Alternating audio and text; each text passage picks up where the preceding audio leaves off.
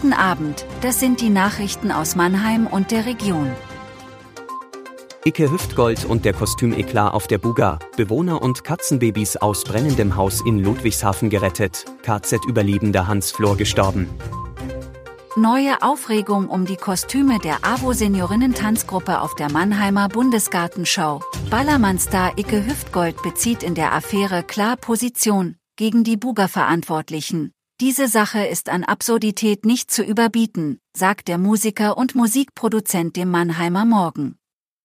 Hüftgold hat jetzt auf Instagram eine umgeschriebene Version seines Lieds Ich schwanke noch veröffentlicht und kritisiert darin das vor einigen Tagen von der Buga-Gesellschaft ausgesprochene Auftrittverbot. Hüftgold hat dafür null Verständnis. Diese übertriebene Verbotskultur ist gefährlich, sie stellt unsere Demokratie in Frage, sagt der 46-Jährige. Man müsse doch auch den Hintergrund beachten.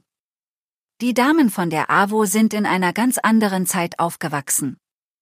Mit ihren Kostümen bringen sie anderen Kulturen und Nationen Wertschätzung entgegen. Das zu verbieten, ist total verrückt, betont Hüftgold. Neun Personen und sechs Katzen sind am Donnerstag aus einem brennenden Wohnhaus in der Kropsburgstraße in Mundenheim gerettet worden. Gegen kurz vor 14 Uhr Uhr brannte im Treppenhaus des obersten Stockwerks Unrat im Flur, berichtet die Feuerwehr. Mit insgesamt neun Einsatzfahrzeugen konnte der Brand gelöscht und die Bewohnerinnen und Bewohner, darunter ein Kind, wegen der starken Rauchentwicklung aus dem Gebäude gerettet werden. Zwei von ihnen hatten sich bei dem Versuch, den Brand zu löschen, verletzt. Der Rettungsdienst brachte eine Bewohnerin zur weiteren Beobachtung in ein Krankenhaus. Unter den sechs geretteten Katzen befanden sich vier Babys. Die angrenzende Wohnung einer fünfköpfigen Familie ist wegen der Brandgase nicht mehr bewohnbar.